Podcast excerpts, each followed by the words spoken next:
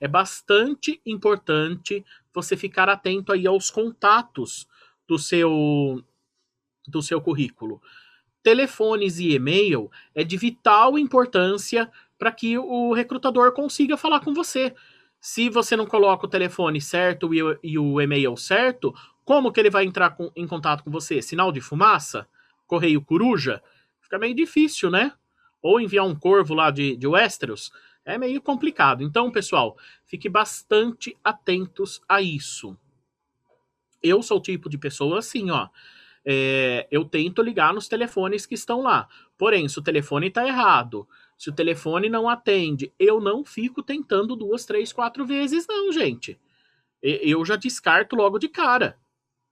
Não conseguir contato, descarto o currículo. Tem outros para eu tentar. Por que, que eu vou ficar perdendo ali meu tempo? Então, e assim como eu, tem vários recrutadores que pensam dessa forma também, tá certo?